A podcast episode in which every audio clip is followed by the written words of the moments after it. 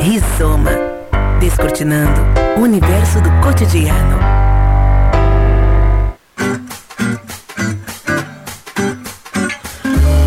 Muito bem, 10 horas 6 minutos, estamos iniciando mais um Rizoma temático nesta quinta-feira aqui na Unijuí FM com o apoio de Open Rock Gastropub, também Posto do Ganso e Unimed Noroeste. O mundo está passando por muitas mudanças. Há cerca de um ano vivemos as intensas transformações provocadas pela pandemia de Covid-19. Mas, paralelo a isso, há uma transformação que acontece de forma constante, perceptível por ações naturais antes muito pequenas, mas agora cada vez mais presentes. Incêndios, inundações, tempestades, furacões, temperaturas extremas nunca antes vistas. O mundo está mudando e como as mudanças climáticas estão afetando o nosso futuro. Para debater essa temática, nós convidamos para o Rizoma temático desta quinta-feira, a Cleusa Bianchi, professora do curso de agronomia e do mestrado em sistemas ambientais e sustentabilidade da Unijuí, pesquisadora de temáticas envolvendo agrometeorologia e mudanças climáticas. Também o professor Daniel Sense, professor do programa de pós-graduação em Direitos Humanos da Unijuí, doutor em Meio Ambiente e Desenvolvimento e pós-doutor em Geopolítica Ambiental Latino-Americana. E também a Stephanie, Stephanie Grutka, graduanda do curso de Ciências Biológicas da Unigi, bolsista do PET Ciências Biológicas e presidente do Centro Acadêmico do curso. Lembrando que o Rizoma Temático é transmitido pela rádio Unijuí FM, mas também pode ser acompanhado pelo Facebook da Unijuí e Unijuí FM. Muito bem, eu vou começar conversando aqui com a professora Cleusa. Prof, há pouco mais de um ano nós temos falado aqui muito sobre as mudanças impostas pela pandemia, mas paralelo a isso estão acontecendo as mudanças climáticas no mundo e elas têm afetado de uma forma intensa a vida na Terra. É isso mesmo? Está se acentuando, estão se acentuando essas mudanças? Bom dia, seja bem-vindo aqui ao Rizoma Temático. Bom dia, Douglas. Bom dia, Daniel, Stephanie e demais colegas. É um prazer estar aqui conversando com vocês sobre um tema tão importante né, na vida de todos nós. Uh, as mudanças climáticas, sim, elas são evidentes, né? Do ponto de vista da ciência da climatologia, nós caracterizamos a mudança climática quando acontecem uh, divergências nos valores médios dos elementos do clima a partir de 30 anos de registro.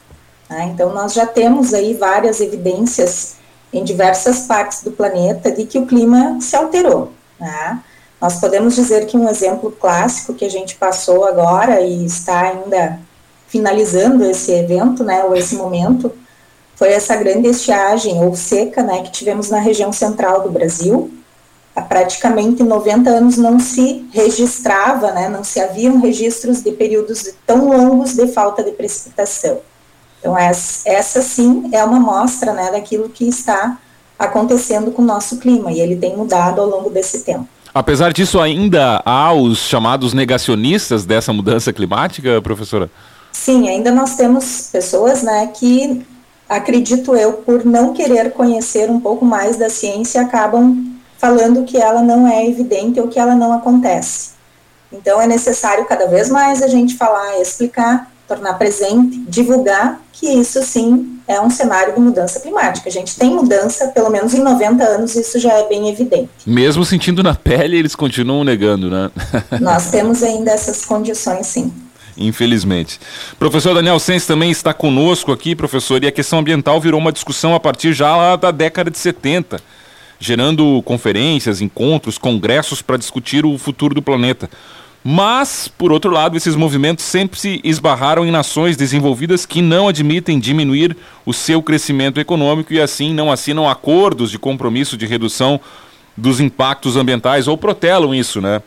Como as discussões nesse sentido têm evoluído no mundo, na sua visão, professor? Pelo menos há uma melhora, uma perspectiva de melhora nesse. até em cumprir esses acordos? Bom dia, seja bem-vindo aqui ao Rizoma.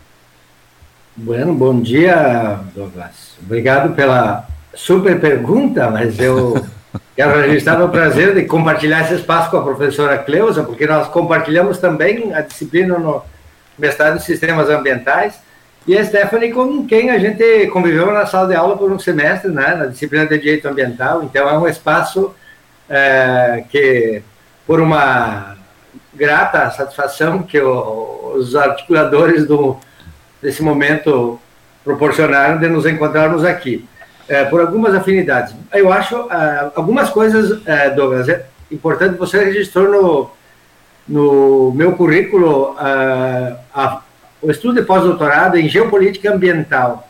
E por que esse estudo? Para entender essa pergunta que você faz, de qual estágio do debate, por onde ele nasce, como se desenvolve, por onde anda nas agendas, e nós temos aí agora a, COP26 na, no começo de, de novembro, né?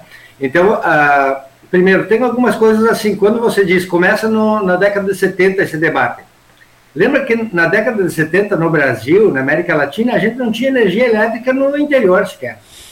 Então, esse debate nasce com uma cara europeia, uma cara americana em algumas uh, obras clássicas, né?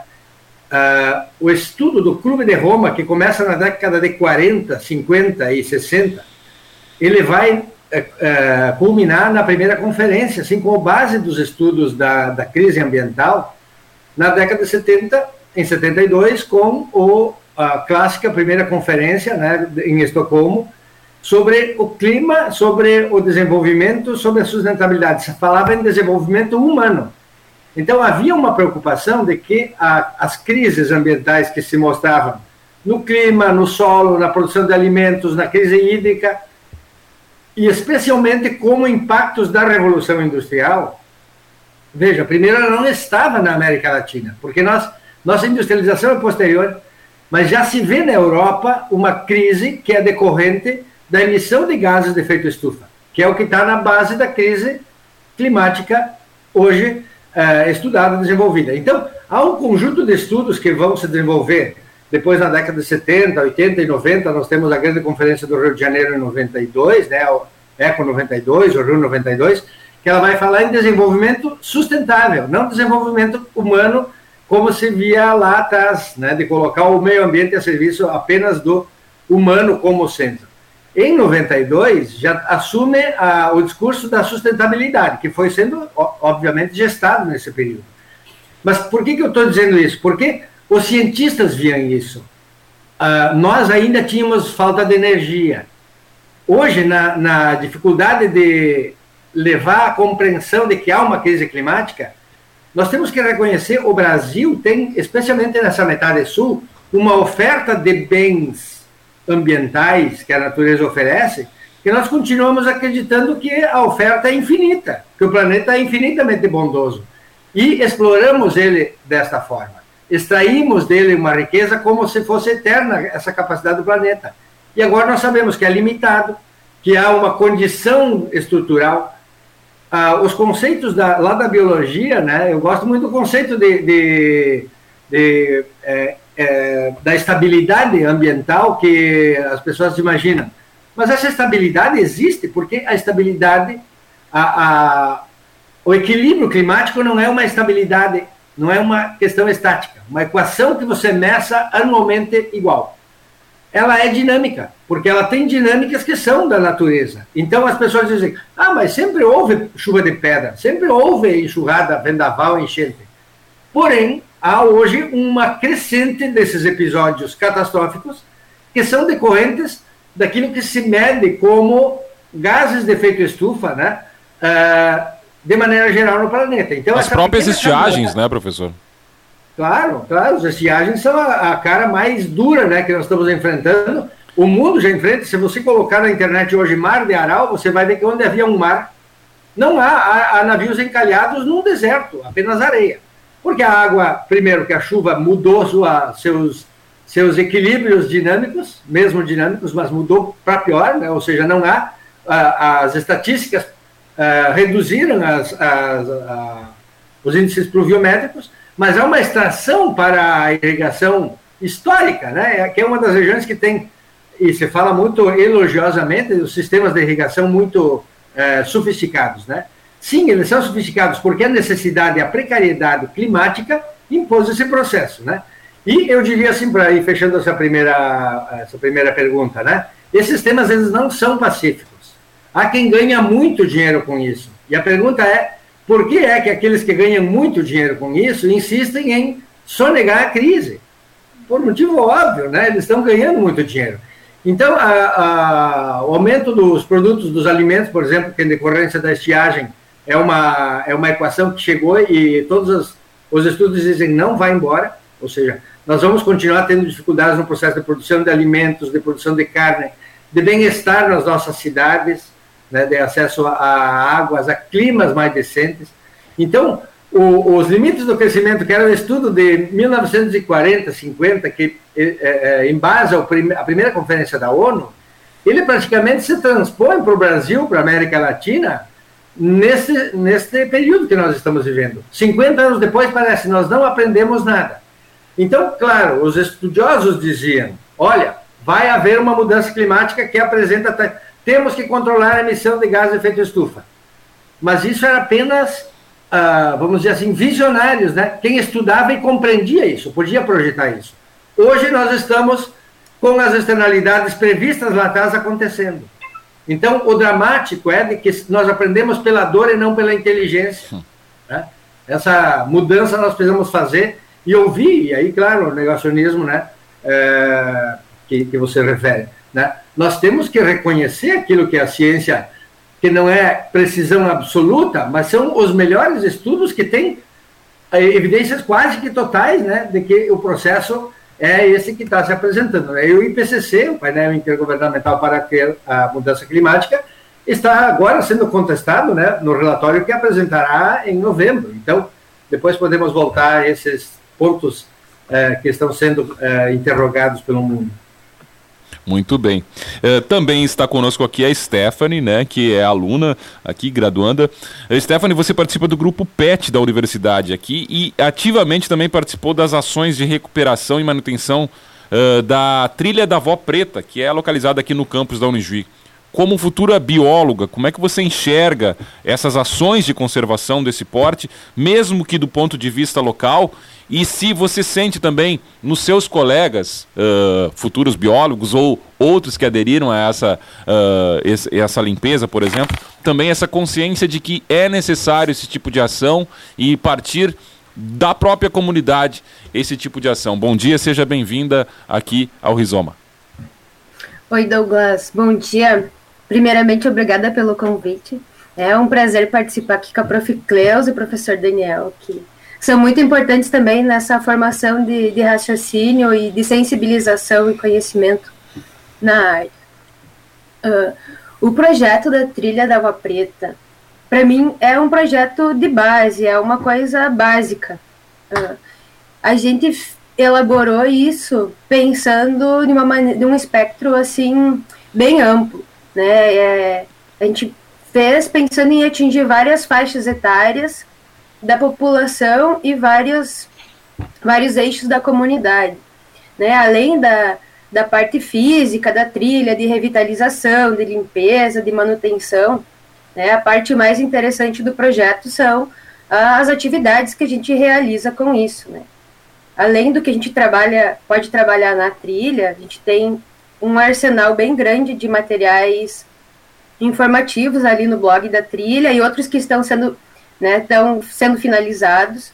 Ali a gente tem materiais sobre a biodiversidade local, a gente fez um levantamento de fauna, de flora, isso está disponível. Além disso, a gente traz informações sobre as bacias locais, né, informações sobre saneamento básico, esgoto, resíduos, e ali também a gente tem vários roteiros de oficinas que é, professores de qualquer escola, de qualquer lugar, pode ter acesso e aplicar, então, com seus alunos. Uh, e a partir da próxima semana, a gente começa a aplicar nas escolas, oficinas né, e palestras sobre essa temática. Então, o projeto ele vai para além do espaço físico da trilha. Né? Uh, quando essas atividades, essa grande diversidade de temas e atividades são trabalhadas juntas, assim, principalmente num ambiente de trilha, né, de natureza, quando as pessoas têm contato, uh, o processo de sensibilização é bem maior. Então, é, para que as pessoas mudem de atitude, elas têm que ser tocadas primeiro.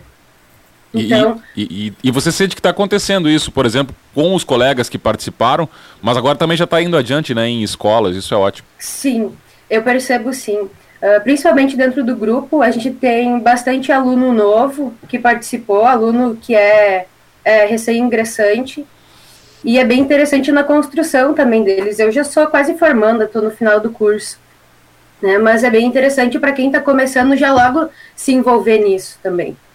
E está sendo bem legal. A gente tem bastante feedback de tanto da comunidade né, que vem até a trilha, quanto as escolas. E o material também ficou bem legal, bem bonito. Foi bastante trabalhoso elaborar isso, porque nessa parte de informática, de construção, assim, a gente não tem muita aptidão, né? Mas tem um material muito bom, com oficinas que qualquer pessoa pode entrar lá e tem o roteiro, pode ser aplicadas. E aí também informações é, e quem faz a trilha não se arrepende, ficou muito legal. Ficou mesmo. muito bonita, né? Com absoluta certeza. Professora eu tenho uma super pergunta aqui, como disse o professor Daniel, agora dirigida à senhora. Incêndios florestais, derretimentos de geleiras, inundações, temperaturas nunca antes vistas. Um comportamento climático cada vez mais imprevisível e assustador e tem gerado a chamada ansiedade climática, que acomete boa parte dos jovens no mundo todo talvez sentindo justamente a necessidade de uma mudança profunda, né? Em suas pesquisas, professora, há um vislumbre de um futuro em que é possível traba é, trabalhar as ações de combate a isso? E eu acrescentaria ainda uh, que isso seria fundamental, ou a gente vai ter um, um, uma mudança uh, profunda do clima que nem sabemos, catastrófica, e que nem sabemos aonde vai chegar, até onde vai chegar? Bom, vamos lá, Douglas. pensando nessa condição de ansiedade climática que você fala, eu penso que ela é sentida por aqueles que conhecem, né, ou que têm uma relação mais próxima com as condições da alteração do clima. É, aquilo que a Stephanie falou, né, nós vamos perceber alguma mudança a partir do espaço que a gente ocupa. Então, podemos dizer o seguinte, do ponto de vista da agricultura, que é o espaço que eu ocupo, né, enquanto conhecedora dessa condição da produção de alimentos, quando isso afeta né, a oferta de alimentos, nós vamos ter uma profunda alteração nas condições de vida. E essa, essa mudança na oferta de alimentos, ela está ligada principalmente a condições de estiagens, incêndios, secas, né, secas não, uh, enchentes que podem acontecer em diversos lugares que a gente não tem percepção de aonde vai ser, né. Uh, para que isso possa ser modificado ou compreendido, vai partir de situações de como nós podemos eh, prever, né? A condição de previsão desses eventos, ela é bastante importante e ela já existe, né? Assim como o professor Daniel falou, do ponto de vista da, da climatologia, isso ficou mais eh, tecnológico, mais possível de se prever a partir dos conhecimentos que a ciência foi obtendo principalmente a partir da década de 70, em que houve modelos climáticos mais robustos, os computadores que vieram para auxiliar nessas previsões. Então, previsões de clima, nós temos uma possibilidade de fazer isso ao longo de três meses para frente, né? E essa previsão, ela tem algumas incertezas, ou muitas incertezas, né? Nós sabemos a condição de precipitação, globalmente, onde nós podemos ter condições de maior volume ou menor volume. No entanto, nós não temos robustez em um modelo para saber que vai ser no mês de janeiro na região da Noruega, por exemplo. Né? Uh, o que a gente tem percebido que esses eventos, nós tivemos aí grandes incêndios né, na região da floresta amazônica, no Brasil, no Cerrado, provocados por ações humanas né, descontroladas e a condição de precipitação que não ocorreu não foi suficiente para controlar esses incêndios. Então, isso gera uma ansiedade, não só naquelas pessoas que não estão próximos a esse espaço, que é o nosso caso, por exemplo. Mas imaginem as pessoas que moram nesses locais, que vivem nessas cidades próximas, né, ou que dependem do seu sustento daquela área que foi invadida pelo incêndio. Importante que, né, professora, que a, as consequências do que está acontecendo lá não, não ficam restritas a lá, né? Não. Acontecem, são, são consequências para todo o país, por exemplo, ou todo o mundo, enfim. Ex exatamente. E outra questão também, só para finalizar, finalizar, não completar, as grandes enchentes que aconteceram na Europa, uh, elas não, não conseguiu, se teve alertas, né, mas não se tinha a dimensão daquelas enchentes, daquele volume de pessoas que foram comprometidas ou vieram a perder a vida, assim como na China também aconteceu essas situações. Em relação aos incêndios, né, nós podemos dizer que toda a dinâmica do ciclo da água ela é alterada quando ocorre incêndio né, e quando ocorre desmatamento. Então, nós deixamos de colocar para a atmosfera vapor d'água, que vai promover precipitação em algum lugar que não vai ser sobre aquela região, num primeiro momento, e isso interfere no regime de chuvas de vários pontos no planeta, porque nós temos uma dinâmica na atmosfera de circulação, e essa dinâmica, mesmo sendo um pouco conhecida, ela é alterada. Uh, tentando responder um pouco isso, né, Douglas, eu penso que quanto mais nós conhecermos e tornarmos isso presente no dia a dia da população, nós vamos poder sim diminuir a ansiedade. Mas é uma preocupação frequente que ela vai estar presente se esse fenômeno acontecer próximo à população que a gente está tratando, né? Enquanto está acontecendo, digo assim, uh, no centro-oeste, a nós, olha que preocupação, né? Mas enquanto a nós, o que que acontece? Nós tivemos aí um período de estiagem bem importante nas lavouras de inverno, né, no mês de agosto, setembro, comprometeu as culturas. Depois nós tivemos granizo quase que generalizado em diversos pontos do norte do Rio Grande do Sul, comprometendo as culturas. É frequente a ocorrência de granizo? É, mas provavelmente ela foi mais frequente do que em outros anos, prejudicando as condições de vida, né, de produção desses alimentos. E, e a senhora fala em compreensão, né? Talvez essa seja a palavra-chave, a sociedade como um todo, compreender o que está acontecendo para aí tentar uh, resolver as questões? Sim, uh, e isso passa pela questão da educação, né? Assim como a Stephanie falou, né? Movimentos de fazer trilhas não é simplesmente para ver um lugar diferente. É para conhecer que existem espaços que nós modificamos, mas que eles podem ser constituídos como espaço de educação então, isso começa pela, pela condição do uso dos recursos, assim como o professor Daniel falou, né? O desenvolvimento atrelado à condição da mudança climática. Então, eh, tu falasse lá no início da nossa conversa da pandemia, né? A pandemia mudou todas as condições de vida do planeta.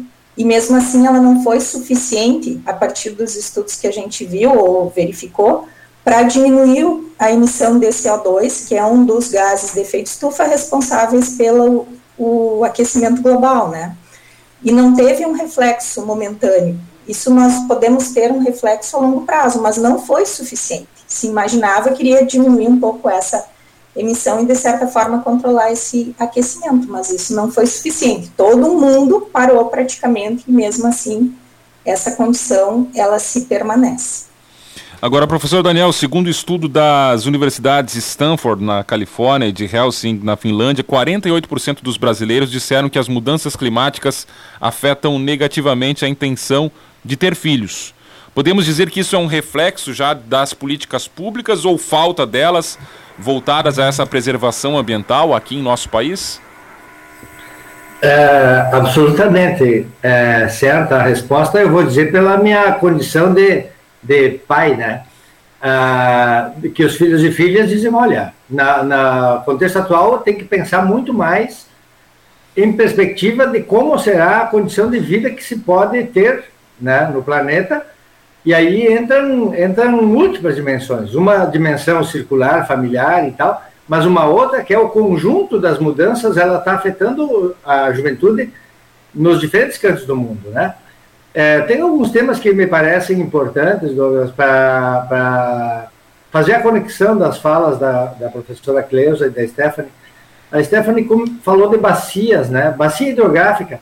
Se nós não entendemos que é uma força gravitacional contra a qual nós lutamos desde o nascimento e mantemos todo dia uma energia de equilíbrio para nos sustentar de pé, nós não entendemos nada de, de meio ambiente. Né? Então, a condição de que você precisa tratar da, da nascente à foz, como diz, né, de, de um tema de água, de entender que a equação da vida e do equilíbrio que nós necessitamos para viver, ela se faz com a litosfera, com todo o solo, com a hidrosfera e com a atmosfera.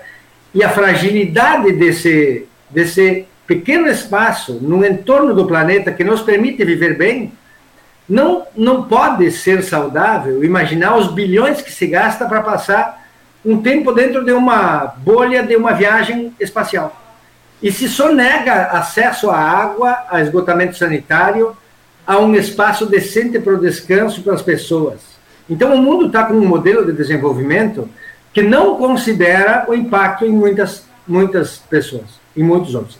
Né? Nós temos hoje campos de refugiados ambientais, nós temos vítimas injustiçados da, da mudança climática, porque aqueles que estão com uma condição precária de aquisição de terras ou de impossibilidade de, de aquisição de um espaço para viver, é, lhe resta o espaço de maior risco, de maior vulnerabilidade e, portanto, sofrerão as principais consequências. A Greta, né? A Greta é a nossa Stephanie global, né?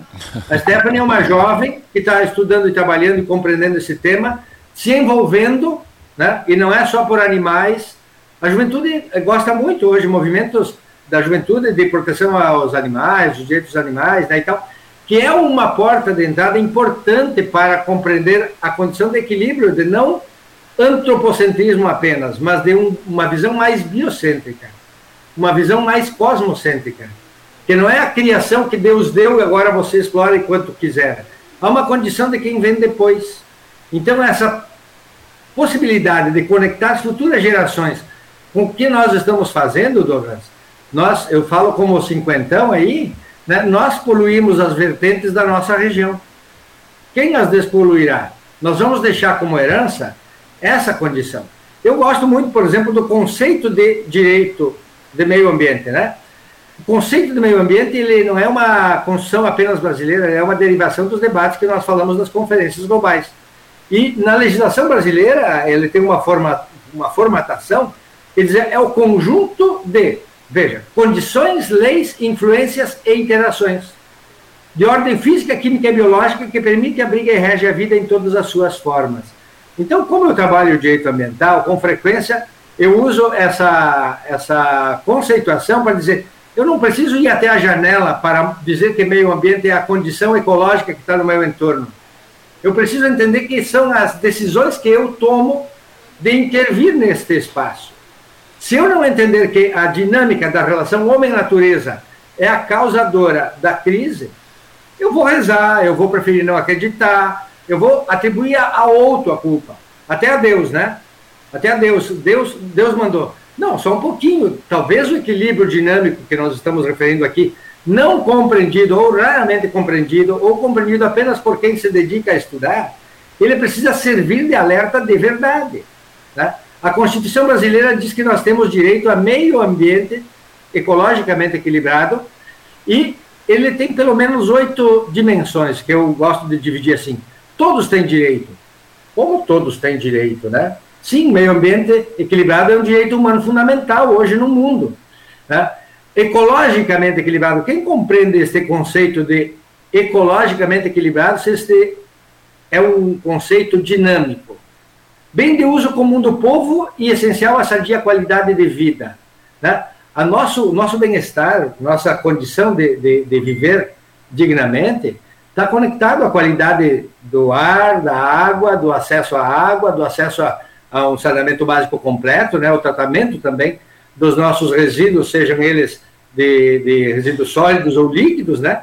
mas e esta é uma equação, equação que o, o, artigo 225 da Constituição ele continua dizendo impondo-se ao poder público e à coletividade. Eu sempre registro, não tem vírgula, porque nós estamos ainda dependentes de uma visão que o poder público deve fazer as mudanças ou as políticas que façam a preservação e a conservação do meio ambiente equilibrado. E nós temos essa perspectiva e a possibilidade, a generosidade de poder desfrutar deste ambiente maravilhoso que recebemos sem, entretanto, comprometê-lo para futuras gerações. Mas estamos aí... fazendo isso, né, professor? Estamos comprometendo e muito para as futuras gerações. Claro, porque nós achamos que a dádiva divina né, ou, ou cósmica que nos oferece meio ambiente equilibrado é só para nós. Desconsideramos o anterior e desconsideramos que alguém virá depois. E este é um dos fenômenos, porque A estatística é que em 30 anos nós seremos em torno de 10 bilhões de humanos na Terra, nós somos hoje 7,2, algo assim. Então nós teremos de 20 a 30% de aumento de bocas humanas, vamos chamar assim, né? Mas de humanos que assumiram, no contexto da sociedade capitalista atual, o estándar de consumo elevadíssimo, muito maior do que nossos pais, nossos avós. Então há um, um professor é, espanhol chamado Carlos Taibo, né, trabalha teorias do decrescimento, que ele diz pela primeira vez nós estamos diante de uma de uma equação, Douglas, de que os nossos bisavós, tataravós, tinham certeza que os seus filhos teriam um, um contexto melhor para viver. Assim foi com nossos avós, nossos pais e talvez conosco. E aí entra a, a tua colocação.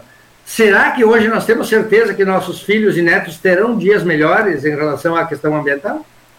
Ou nós comprometemos de uma maneira tão agressiva, tão perversa, que desconhece e usa como se fosse o único titular deste bem, meio ambiente, natureza, terra, né? não como a mãe terra, como a mãe natureza, mas como um commodity. Pois é, professor, e o que, que falta acontecer? Tem até tempestade de areia no Brasil acontecendo nesse período. O que, que falta acontecer para que a gente desperte, então? Eu estou falando da geração agora, atual, para é, até, até uma falta de amor a, aos filhos, aos netos, uh, esse, essa desvalorização e insensibilidade total em relação ao meio ambiente. Não, não lhe parece isso? O que, que falta acontecer para sensibilizar é... essas pessoas? Eu gosto muito do professor Henrique Leff, ele tem um livro que chama Saber Ambiental, outros, Racionalidade Ambiental, né? e ele fala da, da racionalidade econômica que hoje se choca com a racionalidade ambiental necessária para pensar sustentabilidade. É, então, assim, eu penso que é uma crise civilizatória. Né? As pessoas trabalham durante a vida para deixar algo que sequer alguém ou sabe lá quem usará. Né? O acumular sem necessidade é um acúmulo de morte para o planeta.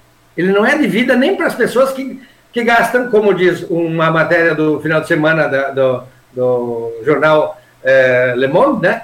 É, de que nós trabalhamos seis dias e no sétimo vamos ao mercado com cartão para gastar aquilo que. E depois voltamos. Então nós produzimos uma vida de geração de riqueza para consumo e esquecemos a convivência, esquecemos que a troca de tempo, Mujica diz que o nosso, nosso dinheiro que nós gastamos, na verdade, é a nossa vida. E nós gastamos ela para juntar coisas e consumir essas coisas. Então, a brincadeira perdeu o sentido, né? O Leff diz, pela primeira vez, a crise ambiental não é uma crise natural, é uma crise do modelo civilizatório, filosófico, eh, econômico e ético do mundo que nós vivemos. Então, as mudanças, né? Você pergunta assim, é extremamente complexo. A gente sabe que mudar uma perspectiva epistemológica. O que é ter sucesso hoje, ser desenvolvido? Acumular coisas. Acumular marcas de carro, carro novo, carro do ano, roupas, roupas do ano, roupas, viagens, viagens. Quanto mais viagens, mais interessante. Se você é um professor que não tem atualização de carro, de imagem, de roupa, de bens, de viagens, de livros, você é um, um professor que não tem sucesso. Assim é um advogado, assim é um, um, um, profissional liberal que ele tem que mostrar, transparecer. Eu vou chamar de avareza, sabe? Nós atribuímos a uma externalidade fugaz, absoluta. A pandemia mostrou isso. Nós podemos viver com menos. Nós não sabemos que dia vamos sair dessa condição corporal e existencial que temos. Né? Morremos a qualquer momento e a gente vê essa importância de perguntar muito. Eu vejo que a pandemia, por exemplo, quando eu digo vamos aprender pela dor e não pela inteligência, a pandemia mostrou isso, lamentavelmente, né? As pessoas dizem, é, temos que mudar esse ritmo, não é possível continuar vivendo, esquecer de viver, na verdade, para juntar coisas que a vida leva num piscar de olhos, né? Então, essa crise de modelo econômico civilizatório, evidente que ela não se faz assim, da noite por dia, como você toca uma, uma roupa, né? Nós temos que ensinar isso nas escolas, questionar isso. Né? Uh, as teorias do decrescimento. Quem precisa decrescer? Qual é o nível de dignidade? Quanto ambiente um humano precisa para viver bem? Quantas coisas nós vamos extrair da natureza para justificar que nós precisamos acumular para filhos e netos heranças. E tem uns né? vivendo melhor que outros, né? Talvez a gente tivesse, pudesse só distribuir isso, seria um pouquinho melhor. Absolutamente. As sobras de alimentos pelo mundo, de coisas, né? E tal, que não chegam a muitos, né? Que é, vivem uma vida de carestia e de necessidade, né? E que é, para outros é uma abundância né, absurda. Né? É. Agora vamos falar com, com a esperança, né, professor, que é a Stephanie, é a geração dela que está vindo aí. Como é que você vê a importância, Stephanie, da, da formação de novos profissionais que também se dediquem a essa luta por um mundo que se importa de uma maneira mais efetiva, eu diria aqui, com as mudanças climáticas? Então, Douglas, até como os professores comentaram, a gente já nem discute mais se tem ou não tem mudança climática, né? Isso já passou, agora a gente discute o que a gente pode ou não fazer com, com o cenário que a gente tem. E a crise climática ele é um evento de emergência, né? porque não afeta só o meio ambiente, afeta a vida humana em vários aspectos, né? a saúde, a economia, por exemplo. E esse é um problema. O outro problema é a redução do número de ingressantes nas universidades, né, e do grande número de evasão de alunos. E esse não é só um, um cenário local, é tanto em universidade pública quanto privada. A gente tem uma formação, uma diminuição do, do número de formação de, de profissionais. Né? E é muito importante que muitas cabeças pensem soluções para esses problemas, né, problemas reais, porque atinge todo mundo, né? Mas a gente sabe quem, qual é a, a classe que mais é atingida com tudo isso, né? Quem, qual parte da população mais é atingida. Então é muito importante que se incentive mesmo e fomente a formação de profissionais que pensem é, em tecnologias, em esses, esses efeitos. E é um desafio trazer pessoas reais para resolver problemas reais. Né? A gente, no grupo PET, por exemplo, quando a gente faz as nossas atividades com crianças, principalmente, a gente tenta incentivar muito isso. Né? Não só para a área da biologia, mas todas as áreas do conhecimento. Né? Pensando em como desenvolver, né, para que, primeiro, que enxerguem as coisas como um problema. Pessoa não vai resolver uma coisa que ela não identifica como um problema, né? Mostrar para as crianças que o lixo é um problema, que a poluição é um problema, né? Que não tá só decorando frases ali, jogue o lixo no, no, na Exato. lixeira, né? Tem consequências se não fizer isso, né? É, uh, até lembrei agora de, de uma frase que vi recentemente, que diz uh, os grandes segredos da humanidade não são segredos, né? Tá estampado em todos os lugares jogue lixo no lixo, preserve o meio ambiente, dê a seta, respeite as pessoas, né? Não, não são segredos, né? São coisas bastante óbvias. Mas uh, às vezes a gente não pode exigir das pessoas aquilo que elas ainda não têm conhecimento. Então é muito importante trabalhar com as crianças e incentivar e possibilitar que eles tenham ingresso né, na universidade. Quando eu entrei no Unijuiz, faz uns quantos anos já, bastante, uh, na minha turma entraram umas 20 pessoas. Né? No último ano, no curso, entraram pouquíssimas, né? E isso é triste e assustador. A gente precisa de uma universidade, e a universidade é um ótimo lugar para a gente desenvolver isso, principalmente pela extensão. Né? A extensão é o que forma um profissional, eu acho.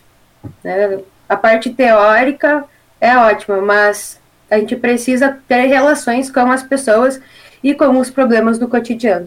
Com absoluta certeza. É. Uh, professora Cleusa, com, como o impacto da mudança climática no futuro da população tem sido abordado dentro. Douglas? Oi. Uh, não sei se nós temos uma, uma queda. Está caindo a conexão agora. Continuamos ouvindo vocês.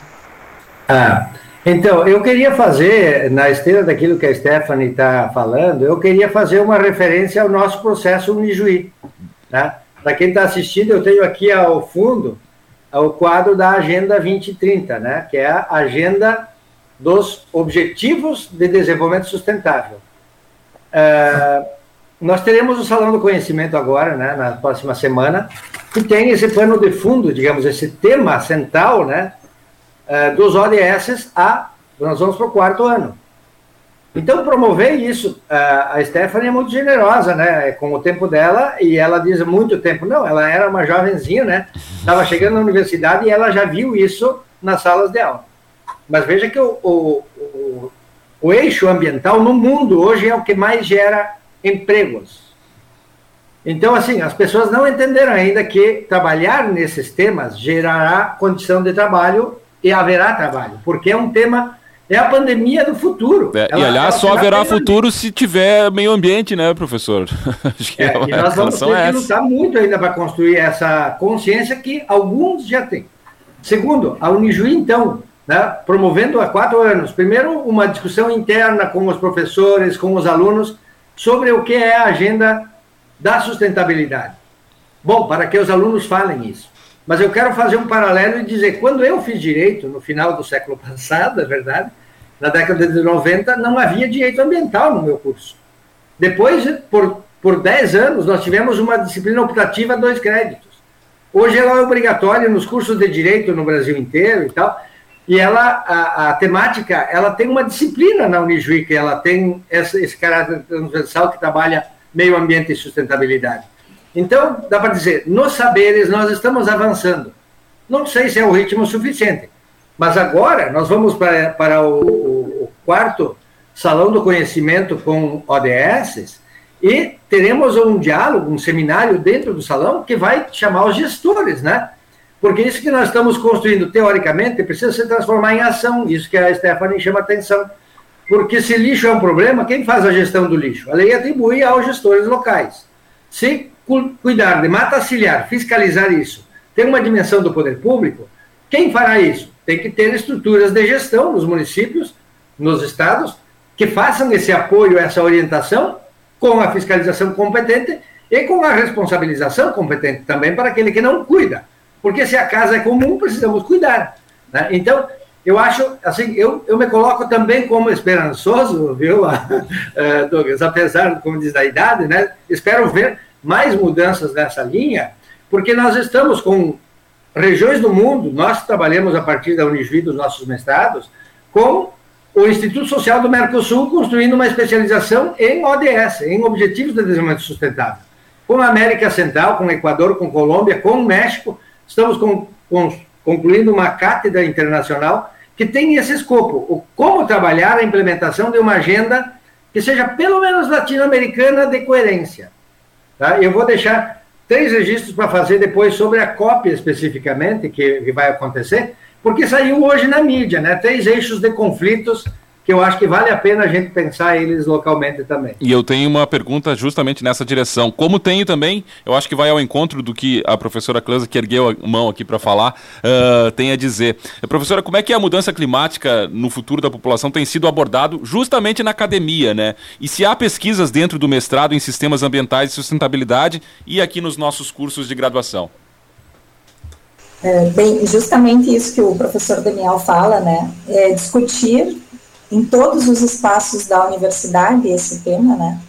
E exclusivamente nós podemos dizer que no programa de sistemas ambientais e sustentabilidade e no curso de agronomia, uh, também da biologia, enfim, na universidade como um todo, a gente aborda isso por conhecer primeiramente o nosso local, né, o nosso espaço. Uh, ter iniciado esse curso de pós-graduação aqui na nossa região foi, era uma carência, né, e um espaço de discussão para levantar esses problemas e ver sim que nós temos problemas e que eles podem ser uh, buscar soluções para eles, né.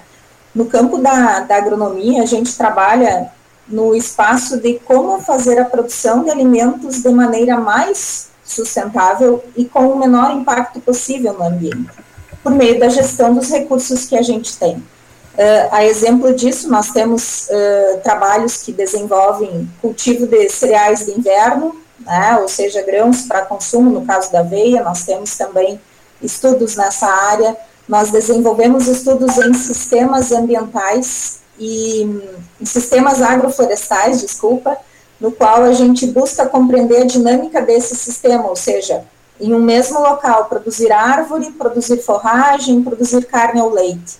Como que isso impacta no sequestro de carbono, no ganho de eficiência em uso do recurso em um mesmo local. Né? Então, esses estudos eles vêm sendo desenvolvidos para compreender essa, essa dinâmica e ver o que, que a gente pode fazer do nosso local.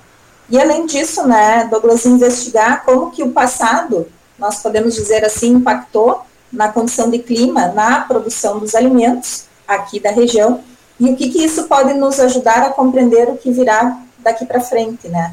Nós temos uma ferramenta bem importante dentro do campo da agronomia que a gente chama de zoneamento agroclimático. E a partir do estudo dele, né, se identificou quais serão a posição das culturas para a produção de alimentos, né, quais melhores datas, épocas de semeadura, plantio, para fugir do risco climático. No entanto, até esta mesma ferramenta ela precisa ser aprimorada, porque como as condições de clima têm se alterado, essas condições de plantio e cultivo também podem vir a se alterar. E discutir a temática né, nos diferentes campos do conhecimento. Nós temos alunos aí no, no programa, o professor Daniel também acompanha aí na disciplina que a gente trabalha, em outras que ele também atua, eh, diversas áreas de formação discutindo a temática da sustentabilidade. Não só na agronomia, não só no direito, também na saúde, nós temos também uh, na parte da biologia, né, estudar como que isso pode contribuir para nós termos uma sociedade mais equilibrada para o futuro. E, e, professora, tá, me permita perguntar também, se, sente que aqui na nossa região, e dentro da universidade pelo menos, há uma consciência de que é urgente essa, essa mudança de mentalidade, enfim, e que precisa ter também agentes que vão espalhar esse convencimento para o resto do é, planeta? é, a gente percebe sim que os estudantes ao entrar, né, nós grupos de professores a gente percebe que isso é urgente, né? Os estudantes que ingressam, eles também percebem, mas ao entrar no programa, né, ou no estudo, ou na própria universidade, como a Stephanie falou, acho que é muito importante, independente do curso que está fazendo, uh, desperta um interesse maior, vira a chave, como a gente disse, e aí percebe que o problema pode ser muito maior do que aquilo que se imaginava, mas que é preciso discutir e buscar soluções. Com, com absoluta certeza. Professor Daniel, o debate jurídico quanto às relações, às questões climáticas, como podemos avaliar em âmbitos mundial e nacional? Há avanços não só de criar uma legislação, mas também de se fazer cumprir isso? Uh, creio que a resposta é, é, sim, nós temos instrumentos né, que, que, permitem fazer isso. Eu quero só complementar a informação na, na linha que a professora Cleusa registra.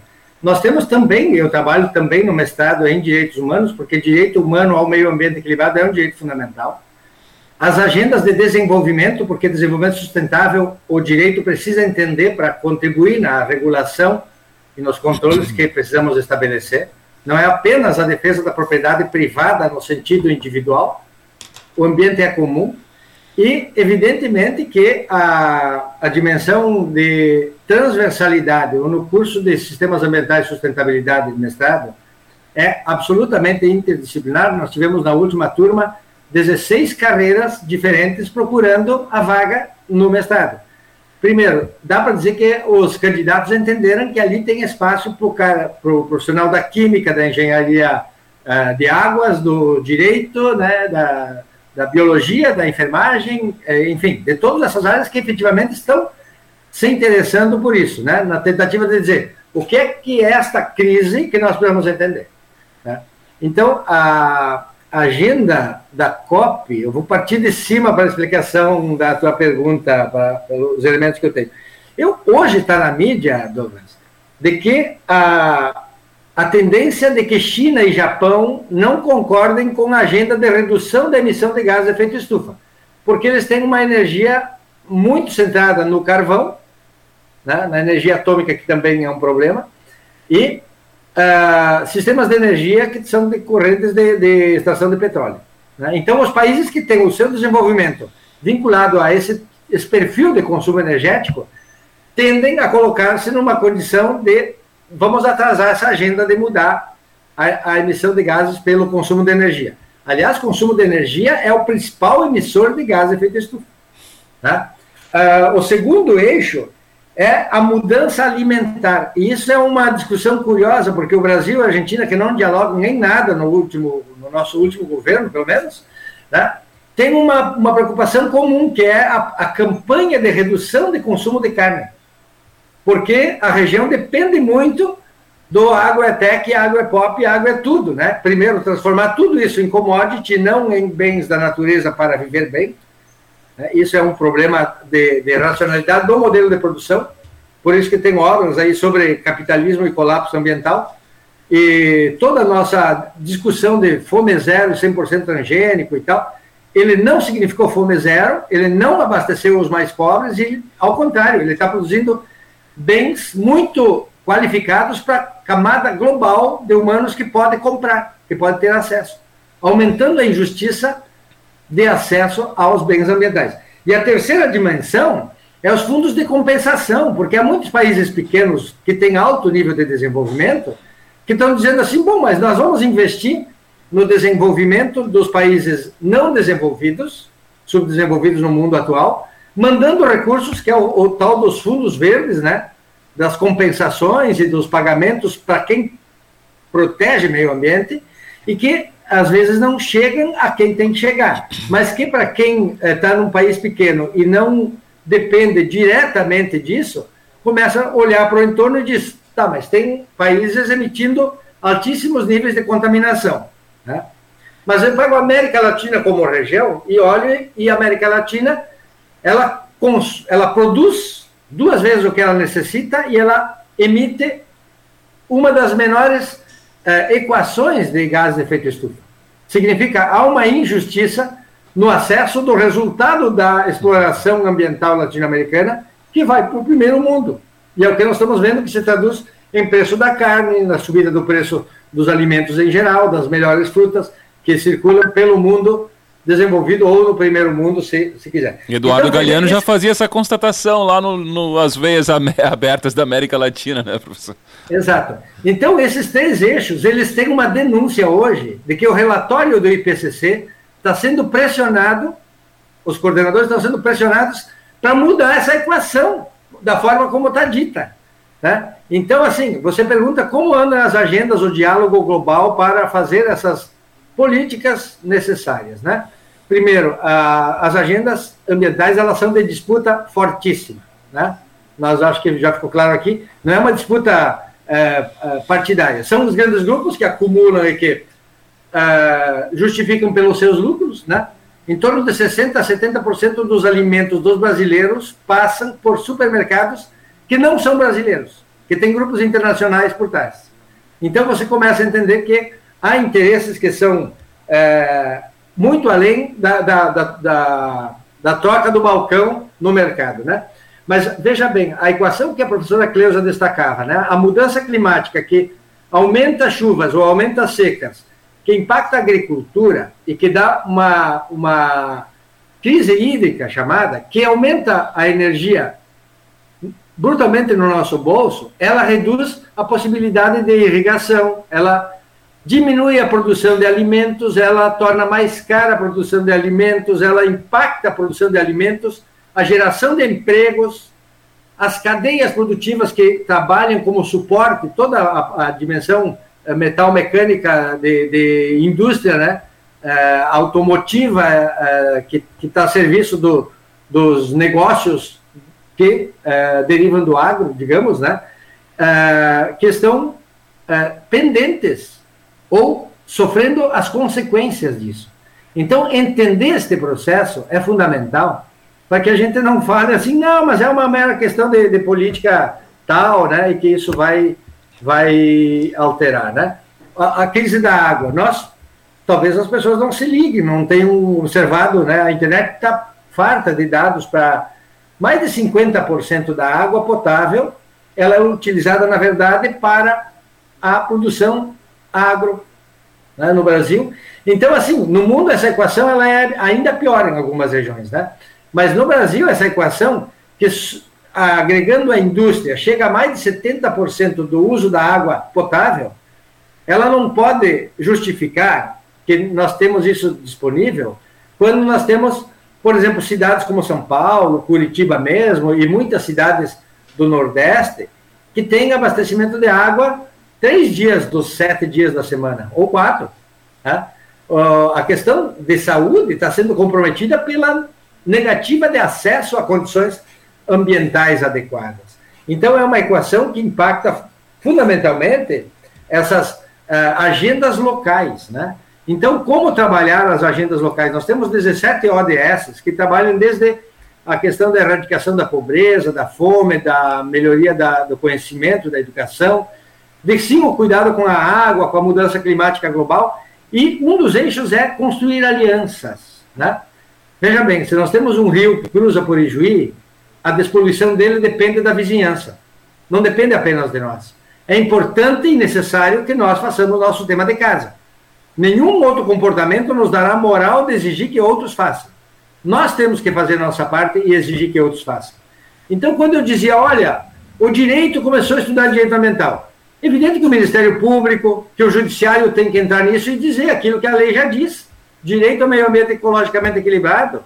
O Código Florestal, que é tão polêmico, que manda preservar mata ciliar, garantir reserva legal para que o clima não seja um deserto na nossa região, quando tem uma fartura de, de condições ambientais que se você perde uma semente pelo chão, ela nasce, brota, cresce e se desenvolve. Né? É, trabalhar essa fartura como uma, uma interação do homem com a natureza é uma perspectiva positiva. Então, ela tem uma dimensão acadêmica, uma dimensão de compreensão, sim, mas ela tem também o fazer do dia a dia do nosso trabalho que precisa mudar. Né? As empresas sustentáveis, o discurso da sustentabilidade, ele está aí pagando salários bons, inclusive, né? E nem sempre o, o, os nossos alunos candidatos veem isso no começo. Mas quando começa a estudar isso, você vê que tem uma necessidade enorme e uma oferta de trabalho enorme no Brasil, na América Latina e no mundo para esses eixos, né? E é com a nossa aluna aqui que eu quero terminar a nossa conversa, que já estamos chegando, já passamos do tempo, na verdade. Mas eu queria que você falasse ainda, Stephanie, sobre a importância que tem, uh, que teve para ti participar de ações, não só essa como da trilha, mas de participar de todo esse processo também de luta por um meio ambiente melhor e por uma uh, ações que possam impedir essas mudanças climáticas tão prejudiciais, especialmente para a tua geração para frente, que não vão herdar esse mundo que a gente está destruindo, infelizmente. Então, Douglas, eu acho que é bastante construtivo uh, ter essas ideias. Porque se a gente pensar no mercado hoje, né, a gente está falando de problemas reais que afetam a nossa geração, a futura geração, e somos uma civilização que usa super mal os seus recursos, né? A gente ainda usa muito mal. Então, a questão do meio ambiente, né, já entrou na, no mercado, seja pelo interesse de investidores, né, investimentos sustentáveis, é, desde empresas que dentro da, das suas medidas administrativas, então, buscam, é, o, além da sustentabilidade, dentro disso, o crescimento econômico e a qualidade de vida dos seus trabalhadores. Então, eu acho que essas questões que a gente trabalha na faculdade, na extensão, assim, né, esse rol de interesse, né, para o futuro abre muitas portas e dá muita oportunidade e a gente consegue criar soluções para coisas que são necessárias. Com e aí, se não, não fosse todo. Eu digo que principalmente a questão da, da bolsa mesmo, que a gente trabalha especificamente isso, ajudou muito, sabe, nessa construção. Trabalhando com as escolas, porque quando a gente vai passar algo para alguém, a gente primeiro tem que né, estudar e saber antes. Então, Muito bem, a Steph, não sei se a gente perdeu o contato com a Stephanie. Isso. a gente está chegando ao final aqui do Rizoma Temático dessa semana. Uh, debatemos aqui as questões climáticas, né, essa mudança drástica que está afetando o nosso futuro. Eu conversei aqui com a professora Cleusa Bianchi, professora do curso de Agronomia e do mestrado em Sistemas Ambientais e Sustentabilidade da Univi, pesquisadora de temáticas envolvendo agrometeorologia e mudanças climáticas. Também o professor Daniel Sense, professor do programa de pós-graduação em Direitos Humanos da Unijuí, doutor em Meio Ambiente e Desenvolvimento e pós-doutor em Geopolítica Ambiental Latino-Americana. E com a, Steph, a Stephanie Grutka, graduanda aqui do curso de Ciências Biológicas da Unijuí, bolsista do PET Ciências Biológicas E presidente do Centro Acadêmico do curso. A todos, muito obrigado. O Rizoma temático volta na próxima semana, na próxima quinta-feira, aqui com transmissão em live também na Unijuí FM e na Unijuí. E também em podcast para você nas principais plataformas de streaming. Até lá!